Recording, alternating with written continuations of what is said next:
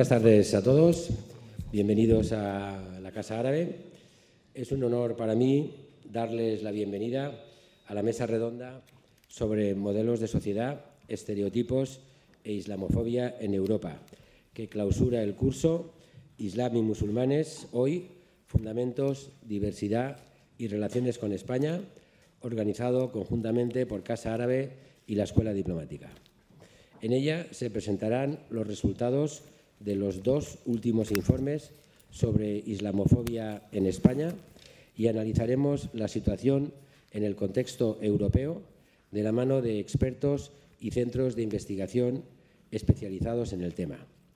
Para completar el programa del curso, cuyo objetivo ha sido ofrecer una aproximación lo más completa posible a las múltiples facetas del Islam y los musulmanes hoy, así como sus relaciones pasadas y presentes con España, y teniendo en cuenta los sucesos acontecidos estos últimos años en algunos países europeos, creímos importante plantear un debate sobre los distintos modelos de sociedad, convivencia y diversidad entre religiones y culturas que presentan distintos países de Europa.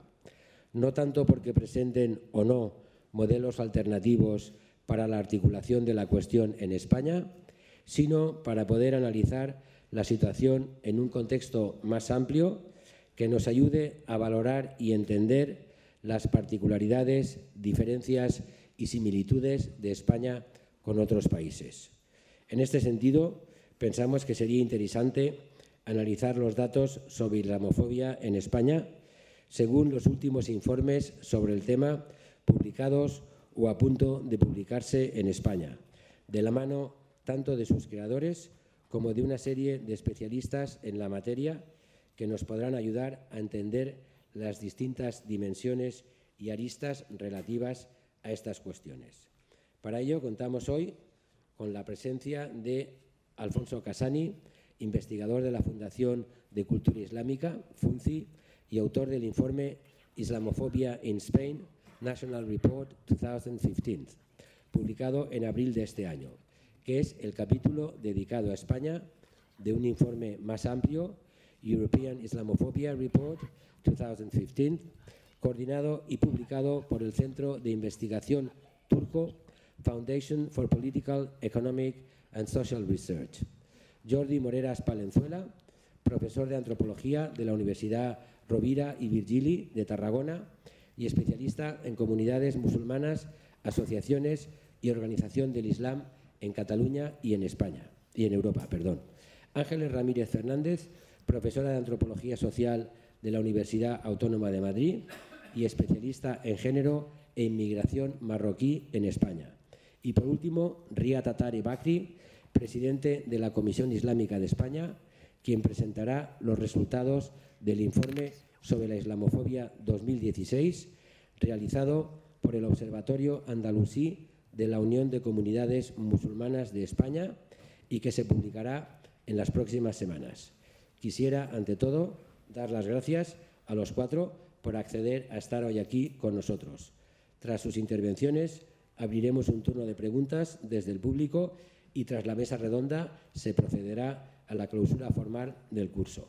Sin más, cedo la palabra a Alfonso Casani. Muchas gracias. Muchas gracias. ¿Se me oye? Sí. Eh, bueno, buenas tardes a todos. Eh, eh, bueno, yo quiero presentar un informe sobre la islamofobia en España que hemos elaborado en la Fundación de Cultura Islámica. Como, como, ya han dicho, el, el, título del informe es Islamofobia in Spain, National Report 2015 está colgado en internet público para los que lo queréis ver y lo estamos eh, también em, publicando en castellano, traducido en la página web de Twist, Islamofobia. Para los que no nos conozcáis, la Fundación de Cultura Islámica es una eh, organización de carácter cultural eh, que, tiene, que tiene por objetivo pues, precisamente tratar de promover el entendimiento y el diálogo entre culturas, tomando como referencia la, la cultura arabo-islámica y en especial el periodo de, de Al-Ándalus. Entonces, bueno, en este informe eh, lo que hacemos es analizar distintos eh, ámbitos eh, que conforman pues, la sociedad y el Estado español y dentro de estos analizamos el tratamiento que recibe el Islam y mm, centrándonos o fijándonos en concreto en aquellas cuestiones que percibimos como más sensibles para la comunidad musulmana, ya sea porque son discriminatorias o porque existe la posibilidad de que puedan generar islamofobia. Entonces, yo creo que lo más interesante de este informe que hemos, eh, que hemos realizado eh, es que más allá de, intentar dar cuenta de todos los ataques o de todos los actos de islamofobia que se han producido en España, o de centrarnos en aquellos que puedan ser un poquito más obvios, como puede ser, por ejemplo, pues, eh, una eh, agresión de un movimiento de extrema derecha eh, a un grupo de musulmanes, lo que intentamos es fijarnos en, en aquellos problemas estructurales o problemas intrínsecos al, al, sistema, que los consideramos importantes en cuanto a que son por lo general cuestiones que generan o que contribuyen a generar islamofobia, y que, eh, sin embargo, no nos damos cuenta de ellos, por lo que eh, bueno, pues, tienden a actuar sobre nuestro subconsciente sin que nosotros seamos, eh, como digo, conscientes de, que esto se está produciendo. Entonces, bueno, la razón de que, de que hayamos decidido hacer este informe, que se inscribe pues, en, toda una rama de acciones contra la islamofobia que, que hemos desarrollado desde la Fundación de Cultura Islámica, es el increíble aumento en la islamofobia que ha habido a lo largo del año 2015, tanto en España como en Europa. Un aumento de islamofobia que se puede realmente eh, inscribir en, un auge de la islamofobia eh, que se remonta ya años atrás, eh, que se puede remontar de hecho incluso hasta principios del siglo XXI y que bueno, en el año 2015 se ha visto muy influenciado por dos acontecimientos de carácter internacional que son, por un lado, pues, los ataques terroristas llevados a cabo por el autodenominado Estado Islámico en Oriente Medio y, sobre todo, eh, a la hora de generar islamofobia, eh, aquellos eh, ocurridos en Francia y Bélgica.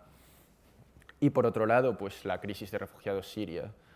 La crisis de refugiados siria, que ha asumido a lo largo de todo 2015 a la Unión Europea en un sinfín de negociaciones sobre las cuotas que se iban a aceptar, y que, eh, bueno, a mi modo de ver, por lo menos los, los resultados son un poco decepcionantes en cuanto a, la, solidaridad mostrada con estos refugiados.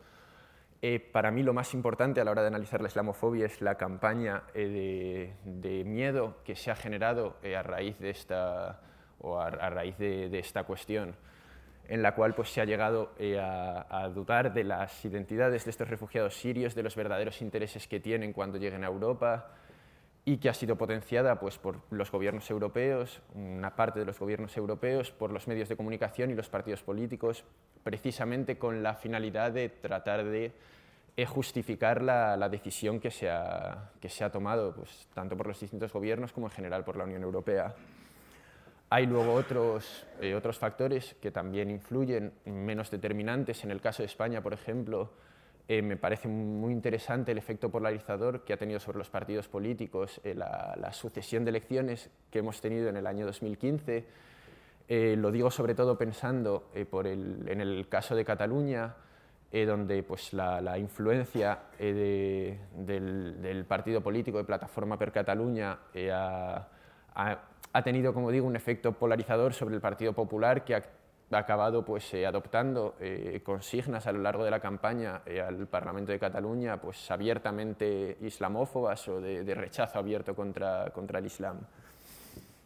Entonces, bueno, lo primero de todo, ya que empiezo yo, además, me gustaría ofrecer una definición de islamofobia con la, que, con la que hemos trabajado en nuestro informe. Es una definición elaborada por el investigador Thierry Deguy y que dice que la islamofobia es eh, una clase de discriminación eh, según la cual la población percibe el Islam y la población musulmana como una cultura lejana e inferior, que tiene sin embargo la posibilidad de evolucionar y adaptarse a nuestras propias normas y valores, al tiempo que se rechaza la posibilidad de que los musulmanes puedan introducir eh, sus propias características culturales.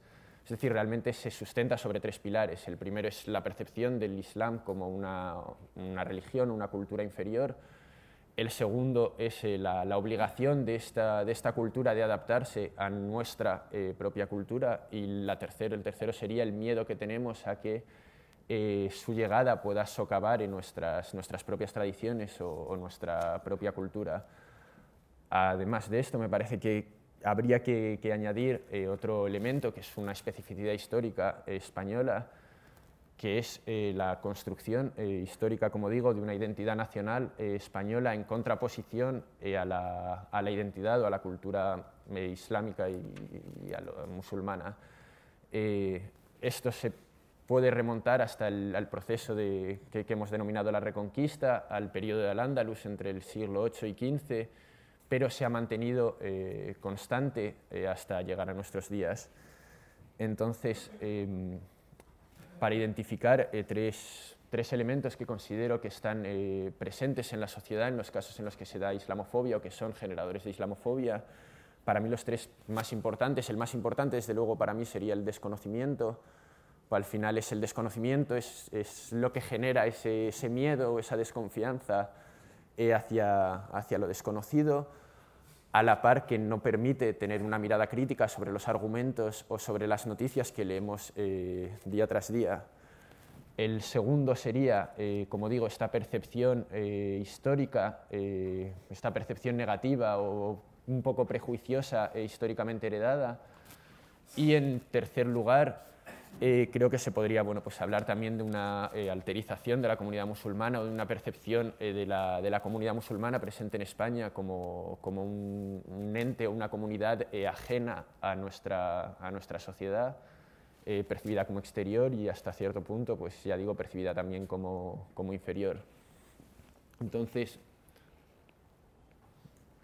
quería ahora hablar pues, de, de algunas de las conclusiones a las que hemos llegado, de los puntos más interesantes que hemos tratado en el informe de los distintos ámbitos que tratamos. Para mí los dos, más, eh, los dos más importantes serían el sistema educativo y los medios de comunicación, en cuanto a que son dos ámbitos que tienen una gran capacidad para eh, generar o transformar eh, la realidad y la percepción que tiene la, la población en torno a diversas cuestiones y por lo tanto juega un papel muy importante a la hora de normalizar este desconocimiento, a la hora de normalizar esta situación que puede ser percibida como, como ajena o como externa, pero que también mm, la cara contraria puede tener también mucho peso a la hora de eh, transmitir eh, o de, contribuir a la expansión de la islamofobia también.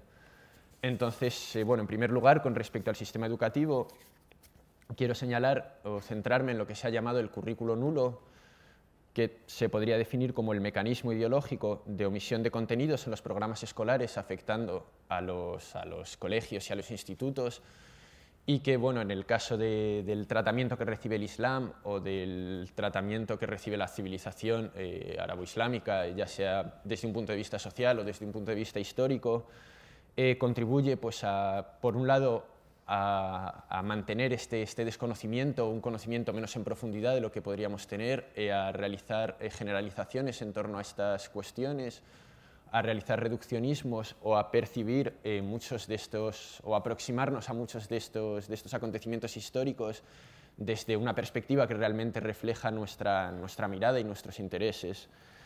Eh, por poner un, ejemplo, para mí el ejemplo más, eh, más chocante o más claro sería el estudio del periodo de Al-Ándalus en los colegios e institutos, en cuanto a que es un periodo histórico que comprende ocho siglos, es una gran parte de nuestra historia y sin embargo se tiende a estudiar de una forma muy, muy rápida, muy superficial, con temarios muy breves y sobre todo lo que es peor, eh, a menudo cargado pues, con una cierta connotación negativa que eh, bueno, genera la imagen de, conflicto eh, o de enfrentamiento constante entre dos civilizaciones, eh, lo que hace, bueno, pues, como digo, que no se entienda como una parte de nuestra historia o que no se reconozca la contribución que tuvo tanto a la formación de la, cultura, de la cultura española como de su historia. Por otro lado, en lo que respecta a los medios de comunicación, bueno, estos serían, en mi opinión, el medio más importante a la hora de, formar una, una, opinión pública eh, y sin embargo, eh, cuando bueno, estudios se han demostrado que cuando se, pregunta a la comunidad o a la población musulmana eh, cómo perciben los medios de comunicación a la hora de tratar el, Islam o a la hora de, tratar o de hablar de los musulmanes, estos tienen una cierta percepción negativa de, bueno, de, estos medios en cuanto a que bueno, existe un gran desconocimiento sobre lo que es o cómo, en qué consiste el Islam en los medios de comunicación y por extensión sobre la población musulmana. Se realizan em, muchas valoraciones eh, sobre la religión que no se apoyan realmente en, bases o en fundamentos religiosos. se tiende a, hacer generalizaciones de rasgos eh, culturales atribuyéndoselos a la religión. Por poner el ejemplo más, más conocido que se suele dar es el de la mutilación genital femenina. Es un problema eh, extendido en una, en una, parte de África, sin embargo es un problema cultural eh, presente en países africanos de mayoría musulmana y de mayoría cristiana y que sin embargo pues, tiende a atribuirse al Islam con todos los prejuicios y connotaciones negativas que, que esto tiene. Y el último eh, sería, el último factor eh, pues sería el, hecho de que se utilice la fe o la nacionalidad eh, como un factor explicativo en las noticias. Y aquí venimos a otro de los grandes ejemplos que, que se puede dar, que es si, por ejemplo, se produce un robo en una tienda, se pueden hacer dos titulares. Puedes hacer un titular en el que digas un ciudadano ha robado una tienda, o puedes hacer un segundo titular en el que digas por ejemplo, un marroquí ha robado una tienda. La realidad es que este segundo, este segundo titular no aporta nada de información de valor a la noticia y, sin embargo, contribuye eh, a, aumentar o a, contribuye a generar pues, una, cierta eh, mirada prejuiciosa hacia la comunidad marroquí, en este caso. Creo que a esto habría que añadir, eh, sobre todo, por, bueno, porque nuestro análisis se centra en el año 2015, otros factores, el más importante sería el de la vinculación que se, tiende a establecer entre Islam y terrorismo cuando se, han cometido ataques del, autodenominado Estado Islámico. Esta vinculación se puede hacer de diversas formas, se puede hacer eh, directamente tratando de, mm, compararles o de decir que son, lo mismo, pero también se puede hacer eh, no intencionadamente cuando exigimos a los musulmanes que condenen el atentado eh, de forma específica o cuando acudimos a ellos a preguntarles eh, información o a preguntarles su opinión con respecto a los atentados, cuando realmente mm, la población musulmana en general tiene el mismo conocimiento que el resto de la población y no hay nada más que, que realmente pueda aportar. Creo que a esto habría que añadirle eh, otros elementos también, la idea de que el Islam es algo monolítico, que existe un Islam al que por lo general además se tiende a atribuir unos, mm, las características o las interpretaciones más conservadoras de esta religión en lugar de entender que tienen em, pues, una gran cantidad de, interpretaciones, una gran cantidad de, escuelas, o el uso de imágenes sensacionalistas eh, muy recurrentes, el uso de, mm, por ejemplo, la representación de señoras o de personas, de mujeres en burka, vistiendo un burka, cuando realmente, pues dependiendo del país eh, al que estamos atendiendo, eh, no, no tiene por qué ser la prenda mayoritaria.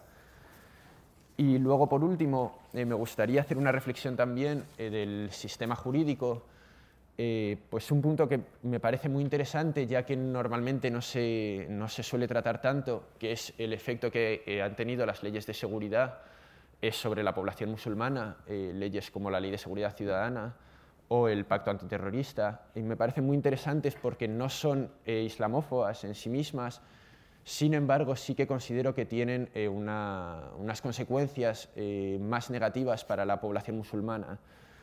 En este sentido, quiero eh, fijarme en dos, ideas. la primera de ellas es que hay que tener en cuenta pues, las repercusiones negativas que tienen las leyes de seguridad, que al fin y al cabo lo que hacen es restringir derechos y libertades en aras de la seguridad de, de la sociedad o de la seguridad del país sin embargo, afectan mucho más a aquellas minorías o aquellos colectivos sobre los que ya existe una percepción negativa, sobre los que ya existe eh, una cierta sospecha. El segundo elemento es el de la categoría de, o la etiqueta de radicalización, de radical, que se ha generalizado, sobre, bueno, se ha generalizado en muchos ámbitos, pero también en, este de, en lo que respecta a la población musulmana cuando queremos hablar de terrorismo y se trata de una, de una etiqueta eh, que es totalmente subjetiva y que es arbitraria en función de quién eh, la, esté, la esté aplicando. Quiero poner un ejemplo sobre todo de lo primero, que es un informe eh, de la Brigada de Información Provincial de Sevilla, que se filtró en enero de 2015. en este sentido no tiene mucha relevancia en cuanto a que se filtró, no, se hizo, no, no era una publicación oficial y la jefatura de policía la desautorizó a las pocas horas de, de filtrarse, de llegar a los medios. Sin embargo, es muy relevante en cuanto a que eran eh, directrices internas eh, de la policía que sugerían, entre otras cosas, por ejemplo, eh, identificar a aquellos musulmanes o árabes que por la calle estuviesen grabando un vídeo en sitios que no eran turísticos o a los árabes o musulmanes que estaban utilizando un ordenador dentro de un coche bajo el argumento de que entonces lo que estarían intentando realizar es craquear una red wifi para cometer actos o ciberterrorismo o crímenes digitales. Me parece muy importante o muy relevante en cuanto a que son actos que no tienen realmente ningún tipo de de, peligro, por así decirlo, si los estuviese cometiendo cualquier otra persona, no supondrían ningún motivo de, sospecha y, sin embargo, por el hecho de, estar, eh, de, ser llevados a cabo eh, por, un árabe o por un musulmán, ya son percibidos como una amenaza. Y es aquí cuando entra la, dimensión de discriminatoria, la dimensión de prejuicios de este, de este tipo de leyes. Em, sin ánimo de extenderme mucho más, Em, voy a pasar bueno, pues a las recomendaciones generales. Realmente hay una, recomendación que, me gustaría hacer.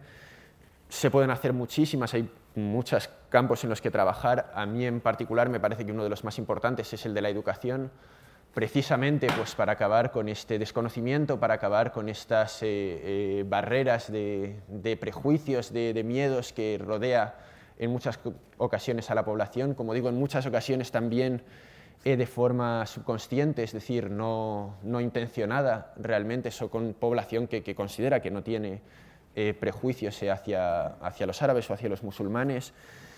Y bueno, esta, esta educación se puede promover de muy distintas maneras, se puede promover mediante campañas de sensibilización, por ejemplo, destinadas o dirigidas hacia la población, se puede promover mediante una mejor formación o una mejor asesoría de las de los profesionales que trabajan en instituciones gubernamentales o, por ejemplo, mediante un mayor apoyo eh, del, gobierno a las organizaciones no gubernamentales que trabajamos en este tipo de ámbitos. Me parece también que es necesario un mayor reconocimiento de la, influencia o de la aportación que ha significado eh, la, cultura eh, árabo-islámica tanto para el desarrollo eh, de la historia y de la cultura española como para el desarrollo de la historia y de la cultura europea. Y, eh, bueno, mm, por supuesto, esto implicaría también, como decía antes, al analizar el sistema educativo, pues una reforma a nivel de contenidos eh, del sistema educativo. Y ya para terminar, pues incidir una vez más sobre todo en la necesidad de desvincular Islam y terrorismo, que es uno de los elementos que más, genera, que más islamofobia está generando en la actualidad. Muchas gracias.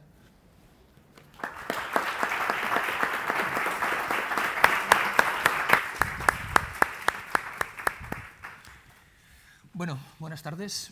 Yo voy a empezar, pues lógicamente agradeciendo la invitación. Siempre es un placer estar aquí en Casa Árabe y, siempre que puedo, evidentemente estoy. Desgraciadamente me voy a tener que ir, no sé si al final del debate, pero me voy a lamentar precisamente por, por lo que pueda ser de interés entre lo que digamos nosotros y lo que ustedes desde la sala planteen como debate. ¿Más voz? Bien, vamos a ver. Lo enfocaré un poquito mejor, no vaya a ser que...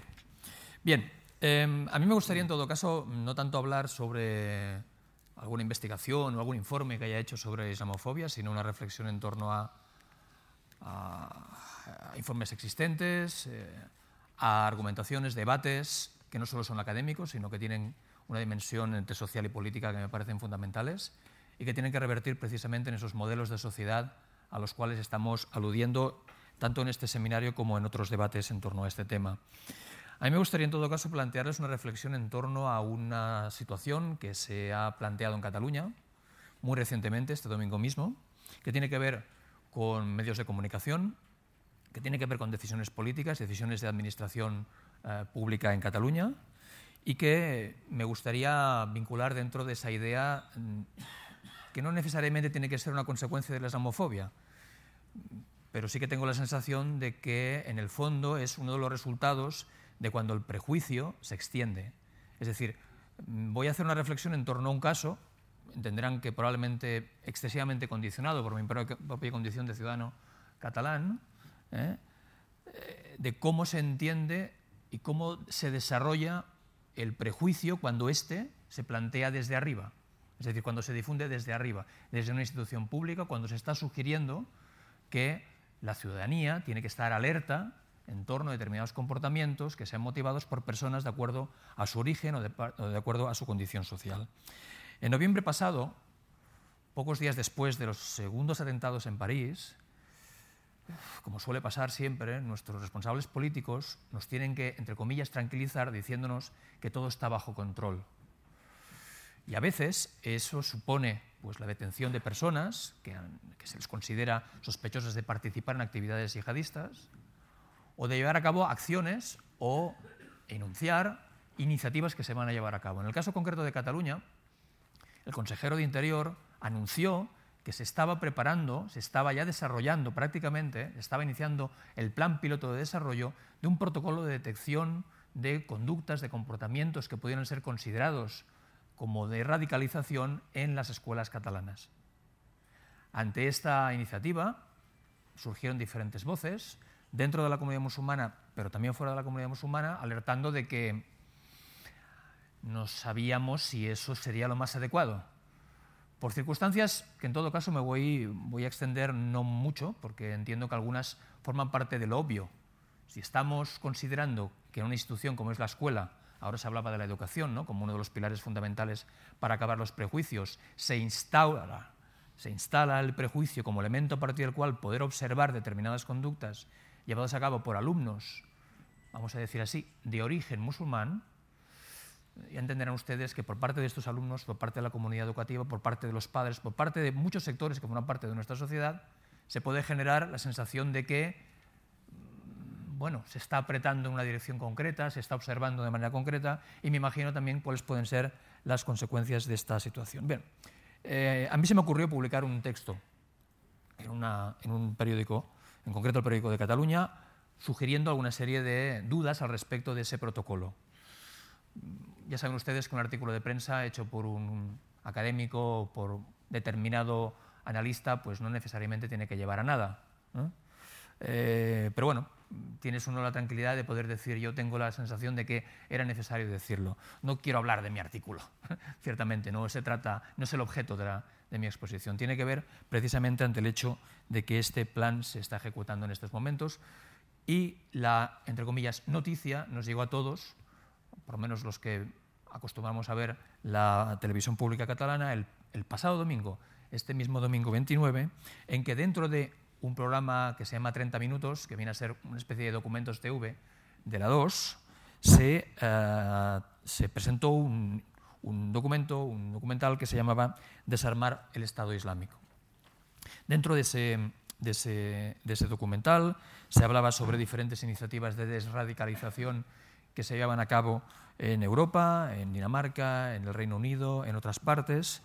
Y, eh, evidentemente, cuando se llegaba al caso de España, pues la sorpresa, entre comillas, vamos a decirlo así, siguiendo el hilo argumental del documental, la sorpresa es que no se estaba haciendo nada. ¿no? Incluso la declaración de una de las personas responsables del Plan Estratégico contra la Radicalización, en la cual se decía que no se estaba llevando ningún tipo de acción en este sentido, por decirlo así, llevaba ese argumento a decir que en España no está haciendo nada, pero en Cataluña sí. Ya saben ustedes cuál es la situación en la cual nos encontramos, ¿no? ciertamente. Y en, ese, y, en ese, digamos, y en esa agua que ya baja de una manera muy concreta, pues se aprovecha también esa circunstancia para presentar este protocolo de detección. Ese protocolo fue presentado a partir de dos casos concretos. Esos dos casos concretos fueron presentados con documentos, y con comentarios por parte de los responsables de ese protocolo, que básicamente son agentes de los muros de escuadra y, por otro lado, funcionarios que forman parte del Departamento de Educación, que no es lo mismo decir maestros.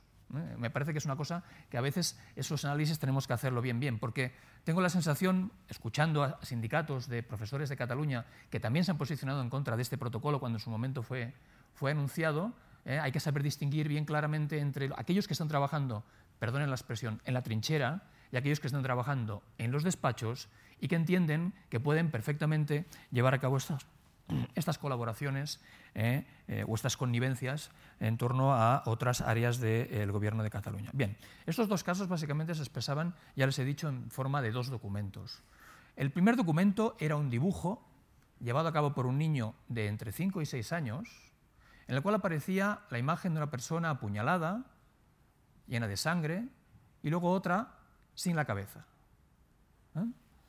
Eso fue considerado como algo que potencialmente podría estar incitando el hecho de que ese niño fuera influenciado de alguna manera a que esos actos que probablemente habría visto, ya sea en Internet, ya sea en su casa, ya sea fuera de su casa, pudieras generar algún tipo de atención. Estamos hablando de un chaval de 5 o 6 años. En ningún momento se dice que sean chavales de origen musulmán, pero no hace falta, ¿no? Es decir, se da por sentado en el argumento eh, que, que vincula ese documento. En el segundo caso, es un texto redactado por un, por un chico o una chica, no se dice, de primero de eso, en torno a 12, 13, 14 años, y en el que se dice, se afirma, quiero ser yihadista, yihadismo no es ser terrorista, y otras frases de apoyo al Estado Islámico. Tanto en un caso como en otro, el comentario que llevan a cabo se reproduce la situación en la cual unos policías hablan con los funcionarios del Departamento de Educación para hablar qué vamos a hacer sobre estos casos. Se plantea básicamente que, bueno, nos extraña que haya pasado esto porque estos dos casos provienen de familias, literalmente lo digo, normalizadas y sin ningún problema añadido. Em, no pasa nada, o sí que pasa. A lo mejor esas familias no saben que está pasando algo y por lo tanto tienen que ser, por un lado, la policía y por otro lado, los maestros los que tienen que alertar de esas supuestas conductas que puedan derivar en algo más. Yo sinceramente no puedo hacer ningún tipo de afirmación al respecto de, más allá viendo ese reportaje, de lo que pueda llegar a suponer eh, tanto la carta como el dibujo. A mí me genera una cierta inquietud poder pensar que un chaval de cinco años puede imaginarse, eh, a través de una serie de dibujos, que puedan eh, estar ya enfocándose en una dirección muy concreta con respecto a un potencial proceso de radicalización. Probablemente si resulta que un compañero de su clase también hace lo mismo, pero no respecto a un tipo de violencia que se identifica con, sino otro tipo de violencia que se identifica con o un videojuego, por ejemplo, o cuando, por ejemplo, podamos ver y observar cómo algunos de nuestros adolescentes en sus carpetas o en sus libretas pueden estar escribiendo imágenes que se derivan de juegos en los cuales probablemente la violencia es un mecanismo eh, de uso uh, y abuso, pues a lo mejor no sé si es que tenemos un problema con la violencia, entonces tenemos que plantearnos ciertamente qué modelo de sociedad tenemos o no sé si lo que nos tiene que preocupar es un determinado tipo de violencia frente a otro. Sea lo que sea, y vuelvo a decirles, a lo mejor me, van a decir ustedes que soy excesivamente quisquilloso ¿eh? al hacer una reflexión sobre este, sobre este documento. Claro, preocupa porque estamos hablando de un prime time, estamos hablando de, una, de un programa que se ve de forma muy importante en, en, Cataluña y que yo creo que al final la frase final que viene a sintetizar esos casos es la siguiente. Se trata de casos aislados, pero se teme que puedan llegar a más. Con lo cual, lo que se está haciendo básicamente es un proceso de argumentación y de justificación de que ese protocolo tiene que estar en marcha ya. Y si no ha estado antes, no se sabe por qué no. Entonces, eh, mi reflexión viene a ser la siguiente. Eh, vuelvo otra vez a decir, estamos hablando delante de un documento periodístico concreto, pero ese documento periodístico concreto no es la firma de un, de un eh, articulista en un determinado periódico es un documento elaborado por una televisión pública mostrando un determinado trabajo que llevan a cabo otros miembros de esa función pública respecto a una cuestión que a todos nos interesa o todos nos preocupa. El mensaje que está transmitiendo básicamente es que ese, ese protocolo tiene que llevarse a cabo porque se entiende que más tarde, más temprano, nos podamos encontrar en situaciones que tengan que ser prevenidas.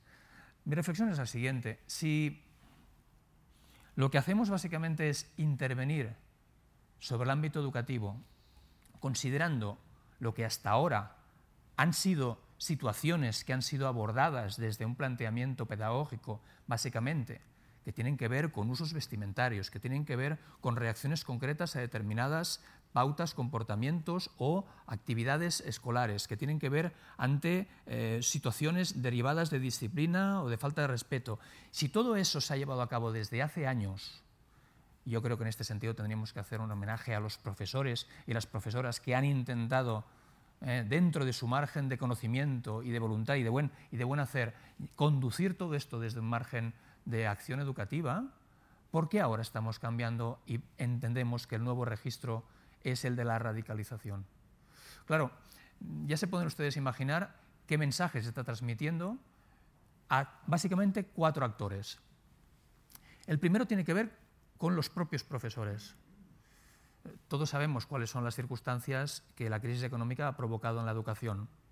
Por lo tanto, tenemos toda una serie de dimensiones estructurales de crisis que están haciendo que cualquier elemento que tenga que ver ante circunstancias del día a día complejo de la tarea educativa puedan derivar o puedan generar una especie, digamos, de gota que hace que el vaso ya acabe de colmarse y empiece a derramarse el líquido. Por lo tanto, hemos de ir con mucho cuidado al tratar que ese equilibrio, que ya sabemos todos que es bastante precario en el ámbito educativo, se pueda forzar en esta dirección. En segundo término, me estoy refiriendo a los chicos y chicas que van a la escuela pensando que la escuela les tiene que, por lo menos, abrir la puerta de un futuro con provecho.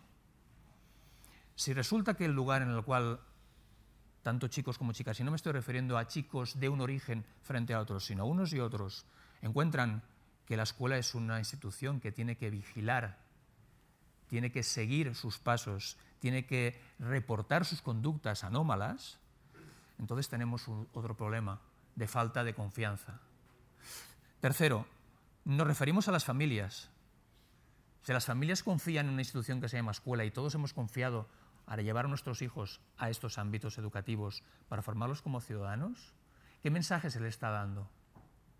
Un mensaje de intranquilidad respecto a que sus hijos puedan salirse del orden establecido, que establezcan toda una serie de pautas de comportamientos no adecuados, cómo se interviene al respecto. Y luego, por último, me parece que toda la sociedad también está implicada en toda esta situación. ¿no?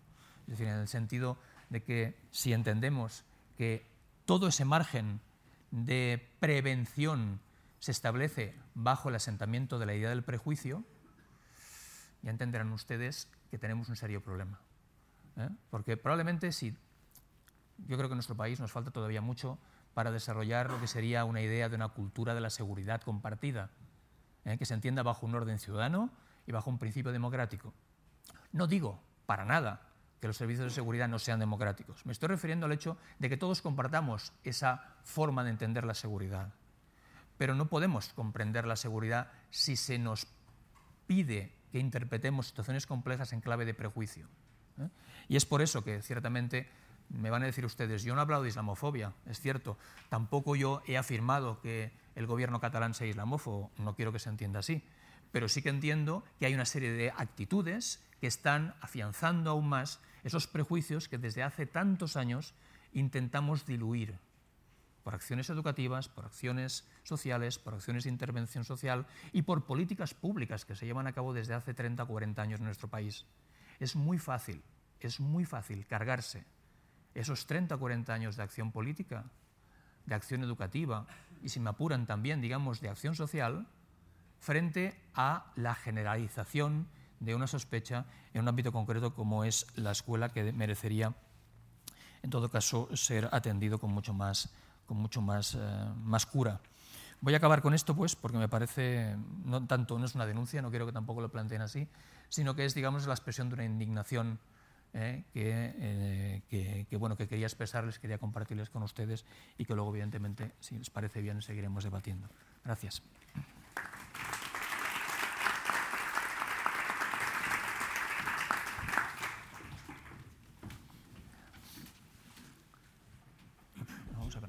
Pues buenas tardes. Voy a poner aquí porque voy a eh, poner algunas fotos y es más cómodo para mí.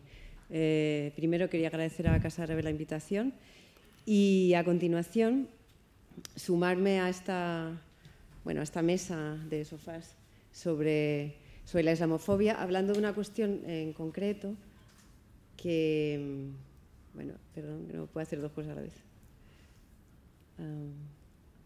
pongo y comienza. Bien, bueno. Quiero empezar con esta definición, que es eh, mucho menos sofisticada, bueno, decía que quería empezar con esta definición que es mucho menos sofisticada que la que antes nos dio Alfonso y que era de, Thierry. eh, porque creo que la islamofobia es mucho más complejo, como aquí se está viendo, y también añadir algunas cuestiones que es del tema que yo, que yo voy a hablar. Yo voy a hablar de islamofobia, de racismo y también del lugar que ocupan otras desigualdades en la reproducción de la, y en la, reproducción de la islamofobia y en la construcción también de la discriminación islamófoba. Hablaré, aunque no me gusta la terminología, pero creo que puede ser útil y la voy a usar aquí para, hablar justamente de esta cuestión, hablaré de, de lo que algunas autoras se refieren como islamofobia de género y también del papel de las mujeres como objeto de las mujeres musulmanas y también eh, de refilón de las mujeres no musulmanas en la construcción de, la islamofobia. Decía que hay varias cuestiones importantes que creo que tenemos que revisar cuando hablamos de islamofobia y la primera es pensarlo en términos de, racismo, no como algo específico, ah, como si fuera un, tipo de, racismo específico, sino colocarnos un poco en una generalidad o en una estructura más general y hablar de, de racismo. Porque el racismo no es un proceso de discriminación a, personas por ser, eh, por ser algo, por ser musulmano o ser cualquier otra cosa. El racismo se sostiene en estructuras de discriminación que se entrelazan, que se reproducen y que hacen que el racismo sea algo más que una construcción negativa de, un grupo de personas. Y quería ocuparme un poco de estas estructuras de, discriminación. En primer lugar, las, personas musulmanas, muchas de origen extranjero, como sabemos, se insertan eh, en inferioridad de condiciones como ciudadanos y como ciudadanas. si son extranjeras, aparte de la cuestión obvia que, muchas de ellas tienen situación de, irregularidad desde el punto de vista administrativo, pero además la mayoría eh, pertenecen o salen de, la clase trabajadora, eh, ocupan esos lugares en la jerarquía social y además con grandes dificultades eh, para, bueno, para llevar a cabo procesos de movilidad social, porque bueno, justamente por la situación de crisis que antes se, ha mencionado, pero además porque los dos canales fundamentales de movilidad social de, la clase obrera, que era eh, el acceso a la universidad y el empleo público, ahora es mucho más difícil el, acceso a ellos, con lo cual digamos que la situación desde el 2008 ha agravado mucho más esta, esta, cuestión para la población musulmana. Es decir, no se dan las condiciones eh, para que la mayor parte de la población musulmana pueda salir de este lugar. Y yo creo que este es un dato fundamental.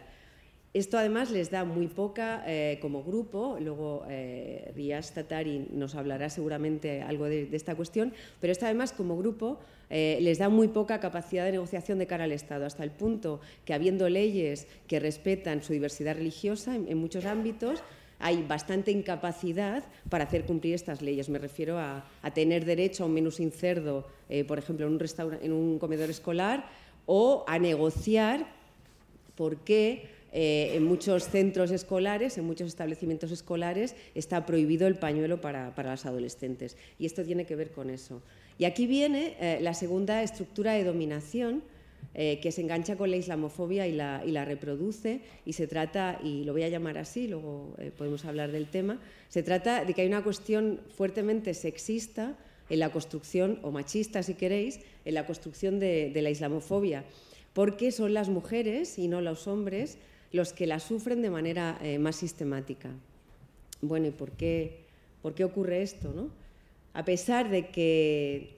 Trae un par de dibujos. A pesar de que simbólicamente los hombres musulmanes ocupan en el imaginario un lugar mucho más violento, mucho más agresivo, estas son eh, caricaturas de, los años 20, eh, sin embargo, las mujeres musulmanas son un blanco mucho más fácil y más evidente para, el racismo. Las mujeres objetivo para los actos racistas y en los informes que nos presentan nuestros compañeros eh, incluso se ponen porcentajes del porcentaje de actos racistas que tienen que ver con mujeres que llevan pañuelo, creo que está en torno a un 20%, pero digo que las mujeres objetivos son las que llevan pañuelo, pero no solamente, porque también si son identificadas como extranjeras o como extranjeras del sur, me refiero, o con piel oscura o con cabello más rizado, son tratadas en general, y esto es una obviedad, ya lo sé, peor que las que no lo son. Pero además el pañuelo las identifica como árabes, como musulmanas, y esto las sitúa en un lugar mucho más vulnerable, como, como todas sabemos. ¿no? Eh, y esto es, a lo que se suele referir el término de islamofobia de género, entre otras cosas, el hecho de que las mujeres están situadas en el centro del racismo de manera mucho más efectiva que los hombres. Entonces, en ese sentido, no se puede obviar este tema cuando se habla de racismo y cuando se habla de islamofobia, porque no es una parte de la islamofobia, es lo que construye la islamofobia, por un par de cuestiones a las que también me, quería referir. Pero además, las relaciones de la, de la islamofobia con el sexismo van también eh, más allá porque hay un contexto, que es el, español, donde eh, digamos que existe bastante impunidad con el acoso eh, callejero a las mujeres, sobre todo a las más jóvenes. y, esto, digamos, los atentados, las agresiones contra las mujeres musulmanas también se, insertan en, este contexto, en un contexto como es el español, donde existe ya en el espacio público esta diferencia entre hombres y mujeres. Y el hecho, además de llevar pañuelo, refuerza esa impunidad en el, espacio público y esa diferenciación entre hombres y mujeres, porque las mujeres musulmanas que llevan pañuelo son atacadas porque son musulmanas, pero también porque son mujeres. Y esto es una cuestión eh, fundamental, con lo cual tiene que ver todas estas estas, no tanto lo que sería lo más evidente, que son los, los ataques a, las mujeres con, hijab, sino también toda la estructura tiene mucho que ver con estos dos ejes de, dominación. Por tanto, la islamofobia no es una cuestión puramente de discriminación hacia una religión diferente, como también comentaban mis compañeros de mesa, sino que es sistémica, es decir, la, solución no pasa solo por educar en la diversidad o por programas de sensibilización. Por eso pasa, como comentaba yo de un momento, que el trabajo de mucho tiempo se puede venir abajo, porque no deja de ser un trabajo bastante, bastante superficial. La solución, digamos, eh, pasaría por erradicar esos factores estructurales que están en la base de la, de la, dominación, esa ciudadanía parcial o mutilada, a la que me refiero al principio, y la cuestión del sexismo. Por lo tanto, no hay eh, islamofobia sin estas otras estructuras, eso es, lo tenemos que tener en cuenta. Porque eso además se, proyecta o, sí, definitivamente eh, se traduce en derechos desiguales, de discriminación jurídica, decía, de falta de capacidad de negociación, etc. Por todo esto, sí que es interesante plantearse si el nombre de, islamofobia es adecuado. Efectivamente, a mí me parece muy interesante porque, y lo compartimos las personas que estamos en la mesa, es interesante porque visibiliza justamente el racismo contra el Islam, pero también parece que lo pone mucho una cuestión pura de sensibilización y de valores y no de estas cuestiones que están en el, en el centro del tema. Porque por poner un ejemplo, bueno, dos ejemplos obvios y rápidos, las mujeres saudíes, que, las mujeres ricas saudíes que están paseando por, por les Champs-Élysées y yendo a las tiendas de Armani, evidentemente no son molestadas para que cumplan la prohibición del niqab en, Francia, ¿no? con lo cual sí que, ni para que se lo quiten, con lo cual sí que es una cuestión de, clase. Esto no ocurre en, la Vallier, en donde las escasas mujeres que llevan niqab sí que son, digamos, eh, apremiadas, eh, a veces insultadas, y desde luego la idea es que se quiten porque hay una ley que, controla que no lo lleven. Eh, si en España, digamos, todas las mujeres fueran de esta clase, seguramente sería difícil imaginar la prohibición del, niqab en muchos municipios o del hijab en muchos colegios públicos. Eh, también hay una cuestión, decía, de sexo, de sexismo. Eh, un hombre visiblemente musulmán, imaginemos, como nos imaginemos a un hombre visiblemente musulmán o que lleve una o una candora o algo que, esté claro, no, va a ser molestado por otro hombre o por dos mujeres en un parque porque bueno, pues el, hijab se convierte en una provocación para el racismo porque lo llevan las mujeres y, eventualmente se puede producir una, agresión. Entonces, como, como decía, estos dos tipos de dominación colocan a, la población musulmana en un lugar vulnerable respecto al, reclamo de, su, de, su, ciudadanía. Y no hablo aquí de ciudadanía en términos de nacionalidad, sino de derechos y obligaciones en función de la pertenencia y del reconocimiento de la pertenencia a una comunidad política. Y este no es el caso, porque la membresía, eh, la ciudadanía no se establece de igual manera para las personas musulmanas que para las que no lo son, eh, independientemente o bastante independientemente de su condición jurídica. Bien, ¿y qué ocurre en concreto con el Islam y, las mujeres? ¿no? Aquello a lo que a lo que me refería al principio. Bueno, el, clásico, y, antes lo comentó Alfonso al inicio, al hablar de estereotipos, uno de los argumentos fundamentales de la islamofobia es que el Islam oprime a las mujeres. Y todo esto a pesar de que, digamos, desde hay discursos bien razonables eh, bueno, que sostienen o que sostenemos que, el Islam no genera los sistemas de dominación, en todo caso le da contenido, lo mismo que hay otros sistemas, otras religiones, otras culturas que le dan contenido a esa, dominación y sobre todo se convierte, eh, lo mismo que se convierte en otras ideologías, otras religiones, en instrumentos de legitimación en, manos de, algunos estados, de estados islámicos y de estados no islámicos. pero en este sentido hay un, hay un discurso situado retóricamente en el ámbito de los derechos humanos que aboga por la prohibición de la vestimenta islámica en, Europa y que de esa manera es una especie de reproducción invertida de las prohibiciones que se critican como opresivas, es decir, se aduce que es un modo de liberar a las mujeres eh, musulmanas prohibiendo que vistan de, determinada manera. Y es curioso que, este deseo, digamos, de emancipación o esta proyección de este deseo de emancipación de las mujeres musulmanas en este, este caso se lleve a cabo a costa de recortar eh, derechos ciudadanos. Algo de esto también comentaba Jordi hace un momento. Pero lo que pasa que creo que es interesante recordar que la idea de liberación de las mujeres es central en la islamofobia. Por eso se habla de islamofobia de género y por eso las mujeres están en el, en el centro del, racismo. Ah, quería mostrar solo dos fotos, es una foto del 2011, pero digamos que esto es de un periódico portugués y esto sería, ah, ¿se ve? Bueno, se ve regular, pero lo que me interesa es eh, una mujer que lleva un niqab y, la, frase, ¿no? la idea de, la, de la alianza, digamos, algo creado desde los países occidentales, desde las instituciones de los países occidentales, cómo eso podía ser un instrumento para esta liberación, una vez que se ha definido, como nos comentaba Alfonso hace un rato, eh, una vez que se ha definido a esta población como teniendo ciertas características de subdesarrollo, retraso, etc. Esta es la, primera, la primera foto. Y la segunda, que es una foto de, una compañera, bueno, la foto es, es, de una fotógrafa iraní, pero esto es una, campaña que se hizo en la Universidad Autónoma un 8 de marzo, que como muchas sabréis es el Día de la Mujer Trabajadora, y es una campaña que se hizo como situaciones de dominación y de eh, subordinación de las mujeres. Y una de las, y una de las fotos era esta, y, muchas estudiantes que, que, llevaban pañuelo se sintieron profundamente ofendidas por estar en el blanco de este proceso de liberación que se iba a llevar desde, desde mi universidad en, este caso. Quería también eh, poner una canción, muy cortita, es un minuto, pero creo que es interesante. Bueno, la cuestión es que la canción reproduce eh, este discurso de liberación.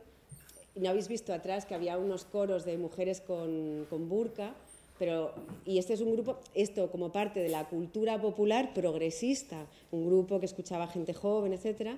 La idea de que hay algo que va a liberar a las mujeres y la vestimenta es fundamental. Y eso se va a llevar a cabo justamente desde los contextos occidentales en los que, en los que residen. Me parecía interesante mostrarlo. Si tenéis ocasión, el grupo este se llamaba eh, Amistades Peligrosas y, la canción está en, YouTube.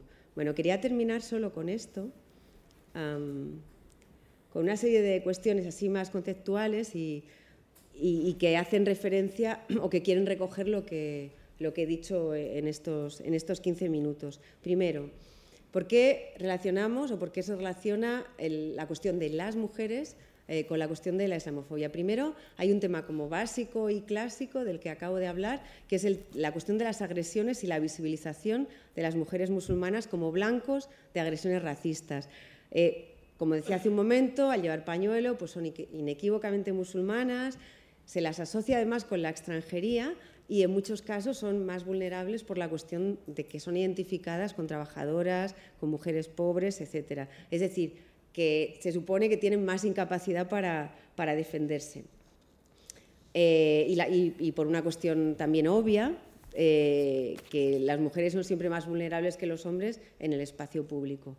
Pero además hay un discurso, y, y es por lo que quería que escucharais la canción que no hemos escuchado, que hay una suerte de discurso que legitima el ataque a las mujeres con, pañuelos, es decir, salva ese ataque porque es en aras de un fin mejor o de, un bien mejor. Eh, incluso desde posturas que se dicen bastante, bastante progresistas o una parte del feminismo más liberal. No pasa nada porque es algo legítimo.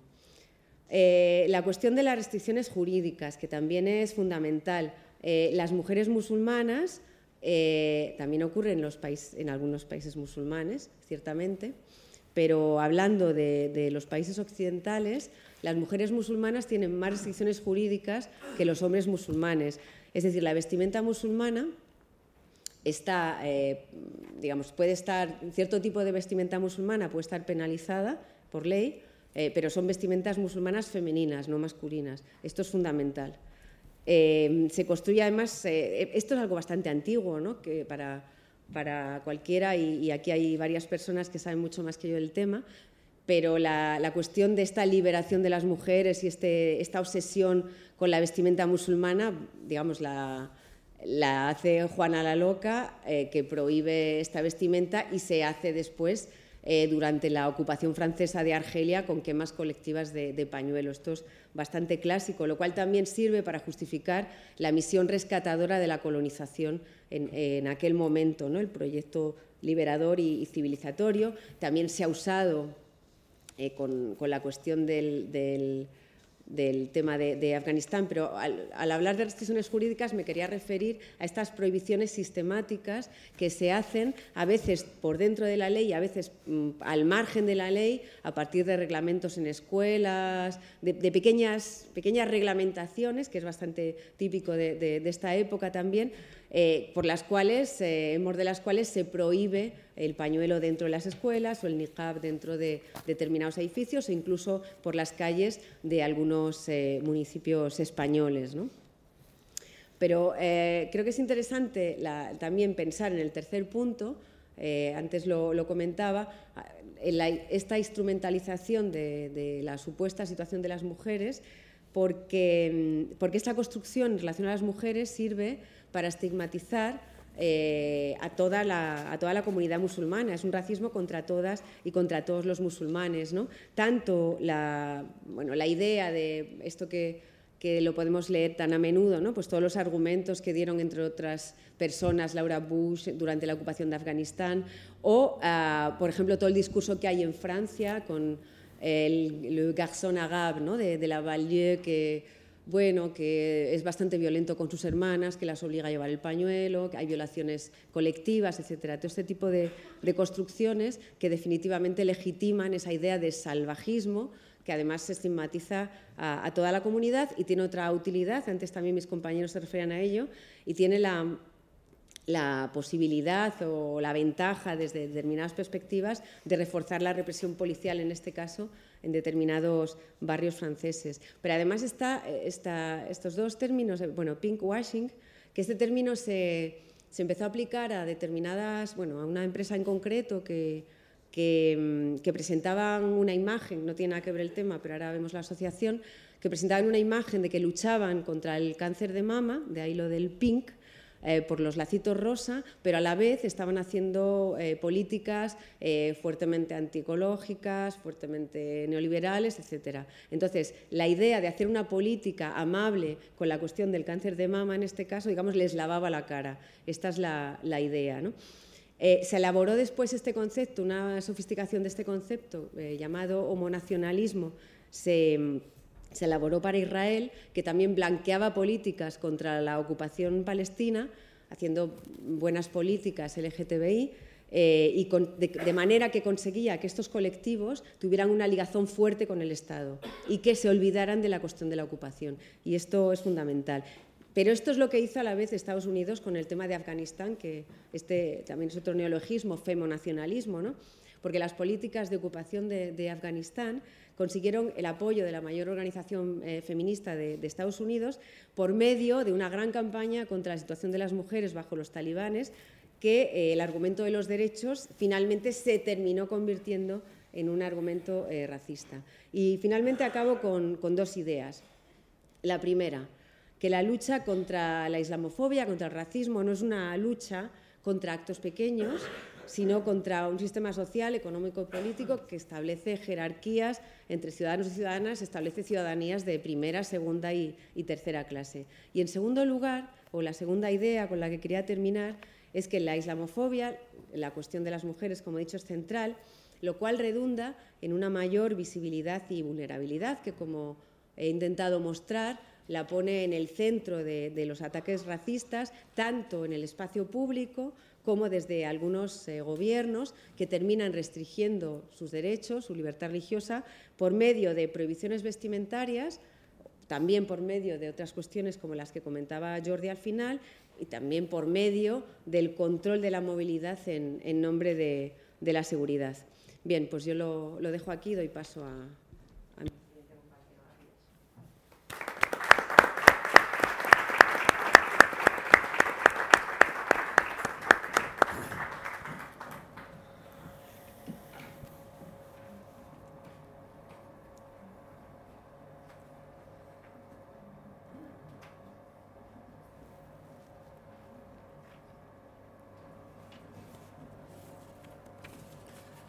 Buenas tardes.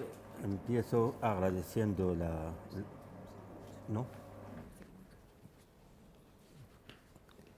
¿Se oye? Bueno, ah, agradeciendo la invitación por, en las personas de los responsables de la Escuela Diplomática y la Casa Árabe. Muchísimas gracias. Eh, y Voy a ser muy breve, no eh, voy a extenderse, eh, extenderme en dos informes que hoy eh, ya ha tenido acceso la Europa Press y EFE, el contenido suyo, tanto las incidencias de la islamofobia en España como también la actualidad de la comunidad musulmana española. Yo voy a volver un poco a la historia de hace aproximadamente 13 años, cuando hemos empezado a publicar los tres informes, creando una institución autónoma dentro de la estructura de la Unión de Comunidades Islámicas de España, eh, que es el Observatorio Andalusí. El Observatorio Andalusí mm, empezó a eh, publicar tres eh, informes desde entonces y por la necesidad em, emergente. Eh, un informe sobre la actualidad siempre de la comunidad musulmana, el desarrollo en todos los sentidos, especialmente en lo religioso, porque afecta mucho a la comunidad musulmana en este sentido. Segundo, eh, es una reflexión, un análisis sobre el fenómeno lo que em, eh, llamó en su momento el académico inglés la islamofobia. Yo para mí ponía muchas interrogaciones y muchas eh, interjecciones eh, respecto a este término y por qué se ha inventado. Esta es opinión personal. Sin embargo, creo que es importante tratarlo como este término y otros términos, pero eh, también hay un eh, informe muy importante que sale casi al principio de cada año, que fue también eh, presentado aquí en esta casa hace poco, no hace mucho, sobre la población musulmana española. antes no se daba cuenta de la importancia de este, estos instrumentos para el público en general, especialmente los medios de comunicación. Pero ahora yo creo que no hay una oportunidad sin mencionar estos tres elementos, especialmente lo de la islamofobia y la actualidad de la comunidad musulmana española eh, en, eh, coordinación con el mismo eh, ente en la OSCE. El trabajo a nivel eh, eh, en abril prácticamente se ha publicado eh, el informe basado también en, de España en el informe del Observatorio Andalusí. Voy a empezar por los términos. Los términos, a decir la verdad, es lo que están mm, haciendo gran daño a la estructura mental y intelectual nuestra eh, usar el término de islamista en el sentido de que es un radical, un violento, no es correcto. Además, está haciendo un daño al propio Islam. Islam es paz.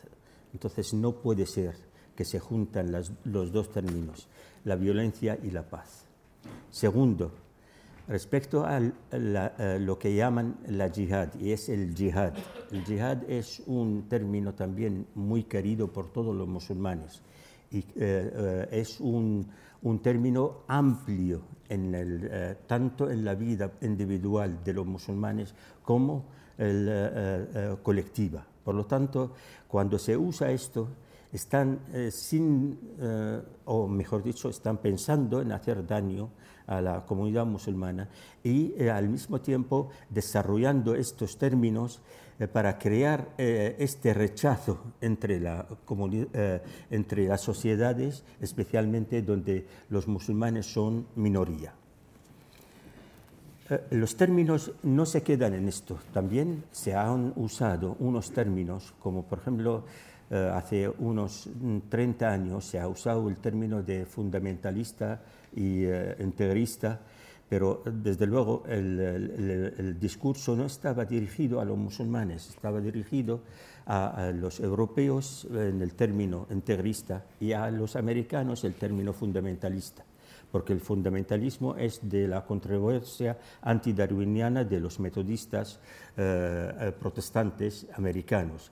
Y también el integrismo es del padre Lefebvre de, de Francia pero los musulmanes no tienen nada que ver con esto. Hasta incluso en su momento, yo creo, me acuerdo perfectamente que el rey Hassan II, cuando le preguntaron sobre el fundamentalismo, dice, yo soy el primer fundamentalista.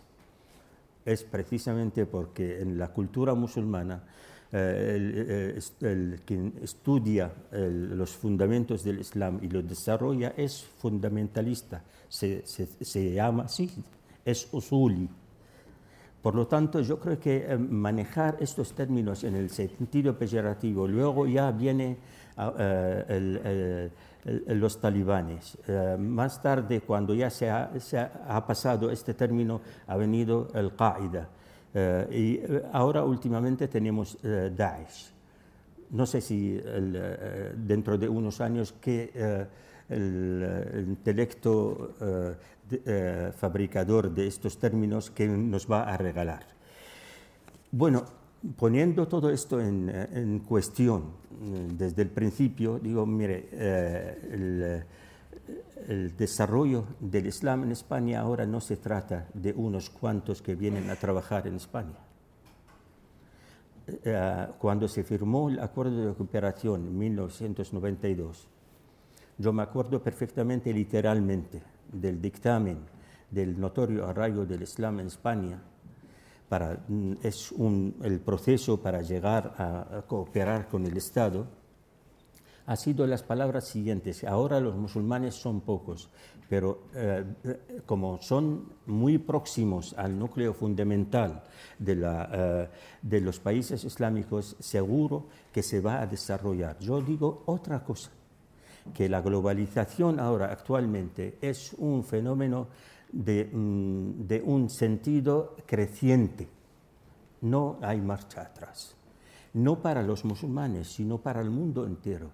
Eh, la facilidad de traslado, el intercambio, eh, todo lo que estamos viendo ahora es eh, un mundo muy intermezclado. Por, por, lo tanto, si no construimos la base de convivencia de forma sana y correcta, yo creo que vamos a tener todos problemas. ¿Por qué lo estoy diciendo? Porque también ahora los musulmanes son casi rozan dos millones. No estoy hablando de 200.000 cuando se firmó el acuerdo de cooperación dos, dos millones, el 41% son españoles. De alguna forma son españoles. Pueden ser que abrazaron el Islam, son autóctonos o se han nacionalizado sus hijos, sus nietos. Ahora tenemos la cuarta generación en algunas partes de, España. Eh, por lo tanto, tenemos que pensar ya que el Islam es parte de esta sociedad y los musulmanes eh, protegen esta sociedad, quieren a esta sociedad, trabajan para vivir y convivir y también construir el país donde están. Esto no lo digo para vender nada absolutamente, pero es la realidad, la pura realidad. Más todavía, los extranjeros poco a poco Mm, prácticamente o están buscando mm, un, trabajo fuera de España porque ahora la, crisis ha puesto su mella aquí en, España, o el crecimiento que vemos ahora en los informes de la población musulmana, el crecimiento natural, el crecimiento demográfico de la población musulmana. Eh, mm, em, empezando por los eh, estudiantes. Eh, los alumnos de los colegios. Antes eran muy pocos, dispersados. Ahora el número casi 280.000 mm, escolares en toda España. Los que reciben la formación religiosa casi no llegan al 10% de esta cantidad. En unas zonas determinadas, Ceuta, Melilla, Andalucía, Aragón, eh, Canarias y el País Vasco. 48 profesores para 281.000 eh, alumnos. Eh, eh, este desarrollo contenido de parte de las administraciones crea una pregunta grande, especialmente de, de, los hijos nacidos aquí, los nietos ahora, aquellos que se graduaron como todos sus compañeros en las universidades eh, españolas y están también intentando colocarse como los demás en el trabajo.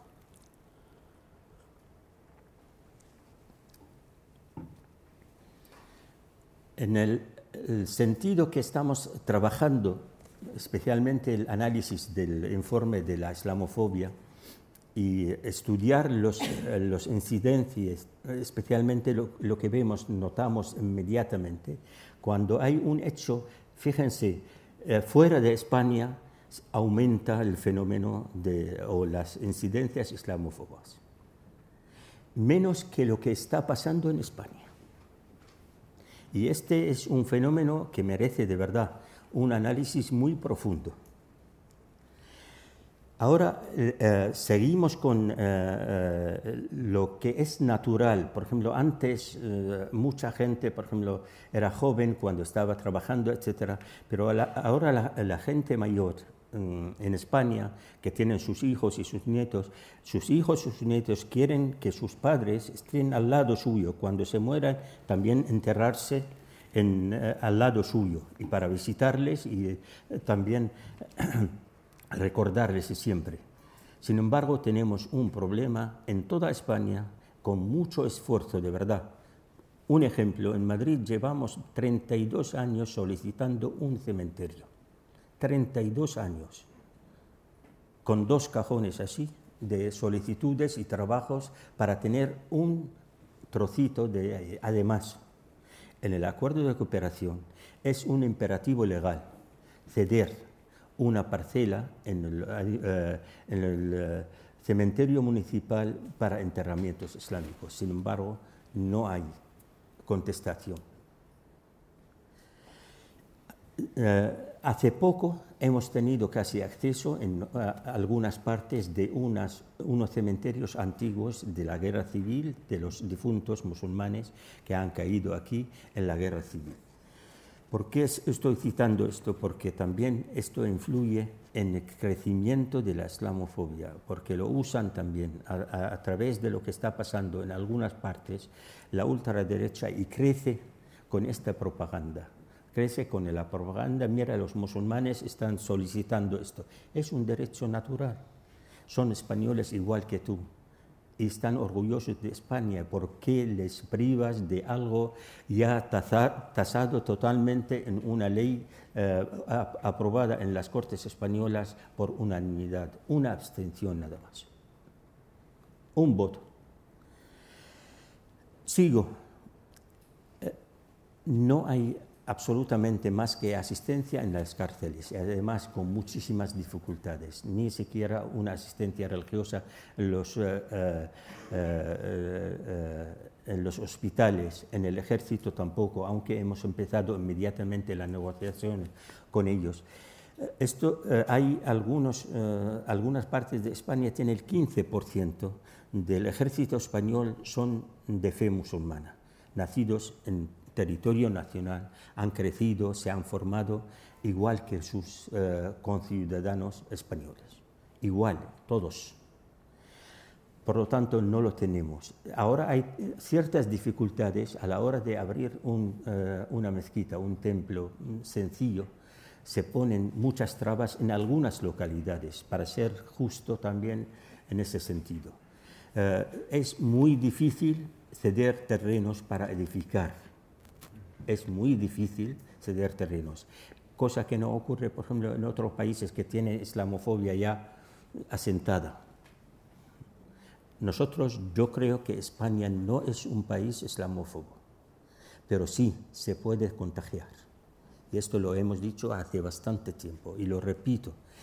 Eh, eh, por eso eh, invito a todas las administraciones, a todo el mundo civil nuestro y religioso que haga frente directamente haciendo uso en lo que está en sus manos, especialmente los instrumentos jurídicos para que no se asienta en España un eh, grupo eh, como Périda, por ejemplo, de, Alemania, o otro grupo, por ejemplo, como eh, la ultraderecha francesa, etc. El, carácter del pueblo español y la historia que hemos vivido juntos, más que separados, 800 años juntos, y hasta ahora tenemos casi 520, 500 veintitantos eh, separados, nada más. Pero estamos aquí también, vivimos y eh, compartimos la vida de todos. Por lo tanto, yo creo que hace falta eh, no dormir en los laureles, especialmente me dirijo que, por ejemplo, cuando se pone el plan estratégico y se publica en, la red, en Internet, el ejemplo que se da, a lo mejor el contenido está muy bien, yo lo aceptaría pero el, ejemplo que da una mezquita. Una mezquita, ¿por qué la mezquita se está abriendo fuera de eh, eh, la zona urbana? Ustedes lo han obligado a ir ahí, porque muchas eh, dificultades han puesto los, hasta ahora mm, mm, en, dos localidades en Barcelona hay hasta pleitos entre la comunidad musulmana y el, eh, ayuntamiento ahí para, porque no le dejan abrir una eh, mezquita pequeña en, dentro de la zona urbana. Eh, cuando das este ejemplo, precisamente lo que estás poniendo como que todo esto está dirigido a los musulmanes. Y esto crece, ¿quién lo aprovecha? Algunos medios de comunicación, especialmente de ultraderecha, para decir, mira que lo que están haciendo los musulmanes, etcétera, etcétera, etcétera. No hace falta detallar eso. La mujer musulmana, tal como dijo Ángeles, eh, yo creo que es muy importante eh, porque es la que más se dirige a ella las flechas. Y eh, la influencia de los medios de comunicación eh, eh, hace que también algunos eh, alcaldes, como por ejemplo el alcalde de Coín, saca un decreto prohibiendo el burka. Y yo me interesé mucho en el tema, de verdad. Me fui y pregunté ahí, en Málaga, y pregunté cuántas personas tienen burka. Dice, no hay ningún extranjero ahí vive, ninguno.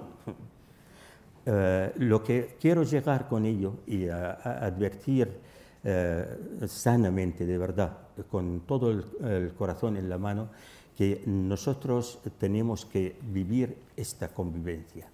Este proyecto que está ahora en la autónoma, eh, eh, con todo el mundo civil y también lo, religioso, porque es parte civil también, eh, que estamos construyendo un pacto de convivencia para todos y estamos trabajando juntos, tanto religiones como eh, ONGs, como también las administraciones, para erradicar cualquier fenómeno que puede asentar aquí en España. Muchas gracias.